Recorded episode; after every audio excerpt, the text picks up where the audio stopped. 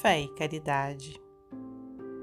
Dizem que toda pessoa de fé viva sofre incessantemente nas obras da caridade, em nome do Cristo.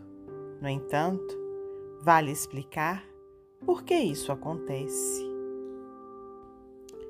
Espíritos pessimistas aceitam a derrota de quaisquer iniciativas antes de começá-las.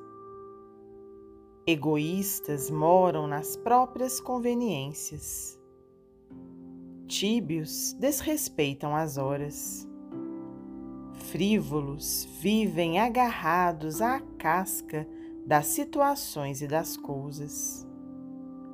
Oportunistas querem vantagens e lucros imediatos. Vaidosos desconhecem propositadamente a necessidade dos outros. Impulsivos criam problemas.